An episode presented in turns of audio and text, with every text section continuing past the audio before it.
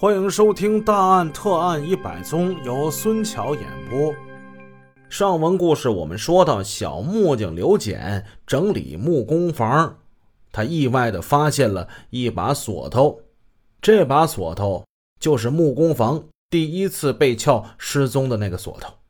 这个锁头意义重大，警方为了找这个锁头，那可是煞费苦心，连厕所都给逃了。刘简此时懦弱的性格开始又起来了。这个锁头要是我交上去，他们又会不会没完没了的查我呢？刘简蹲在地上，两个眼睛盯着这个锁头，思来想去，斗争了很久，最后刘简还是下定决心把锁头交了出来。没过多久，刘简在木案下面的爆花里边又发现了木工房第二次被撬的失踪的那把锁头。就这样，两把锁头都给找到了，这使专案组大受鼓舞，因为这两个锁头是破案的关键一环。经过技术鉴定，犯罪分子曾经用放在锅炉房配电盘上的那把刻丝钳子。两次撬开木工房的门锁，这也就说明商店内部人员作案的可能性变得越来越大了。找到第二把锁头之后没几天，刘简正在屋中干活，这门吱呀一声开了，他的好朋友赵宝宇走了进来。赵宝宇是商店的验光员。两个人平时关系很好，赵宝宇常常在上下班路过或者是休息的时候来到木工房闲聊，所以刘简并不在意，一边还推着他的豹子，一边跟赵宝宇唠家常。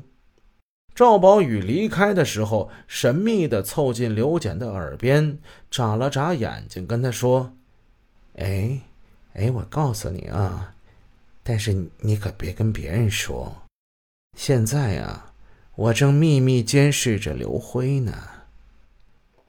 刘辉又是谁呢？其实前文故事我们简单的提过一下这个人。兴德一钟表眼镜店设有钟表、眼镜两个项目。顾客如果想配眼镜，得先到商店后面的二楼验光室，由验光员验明。是否是近视，还是散光？它究竟是多少度数？然后才好配这合适的眼镜。验光室一共是有十二名工作人员，男女各占一半。刘辉和赵宝宇就是其中的两名男职工。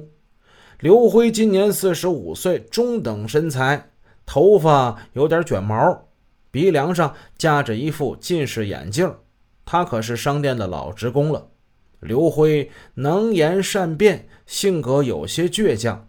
因为跟妻子不睦，最近一段时间他搬到了商店二楼，一住就是好几个月。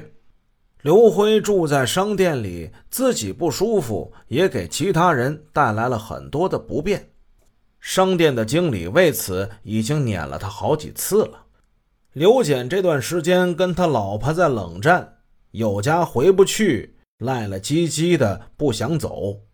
在商店经理的一再要求之下，刘辉没办法了，这才搬出了商店。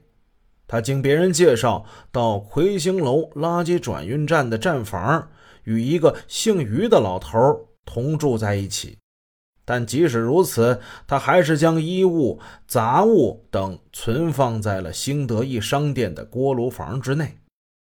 自己的东西占着公家的地方，店内的员工对刘辉是颇有微词的。刘辉其人平日与外界交结比较广，非常的好面子，与朋友们下馆子，即使是自己手头再紧，也不让别人掏腰包。谁要是一跟他抢结账，他还跟人瞪眼睛。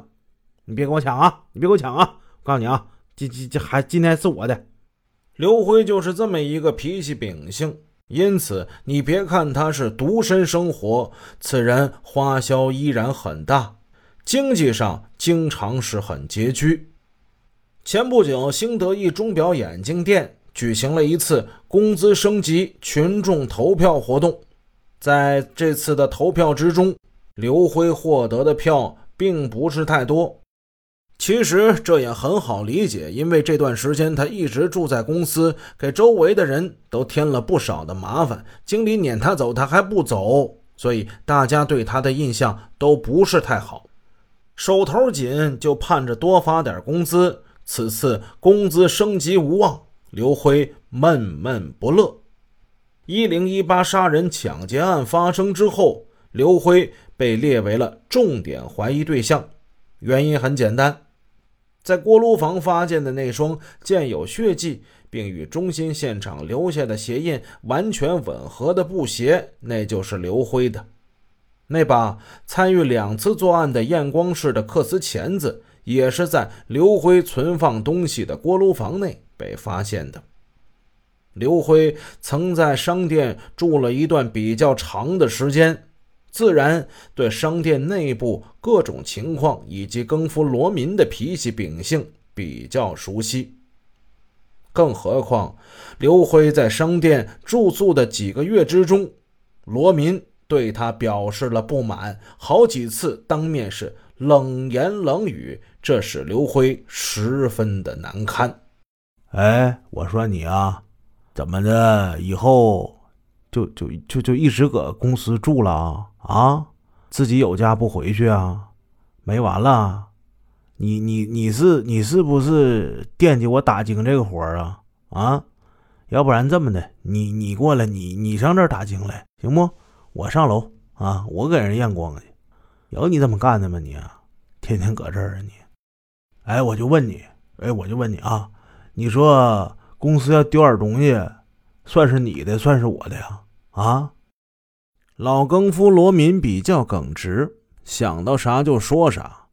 但是这刘辉他可是好面子的，虽然表面上刘辉没说什么，但是是否此人内心没有波动呢？谁也不敢说。那有没有可能，就是刘辉报复杀人呢？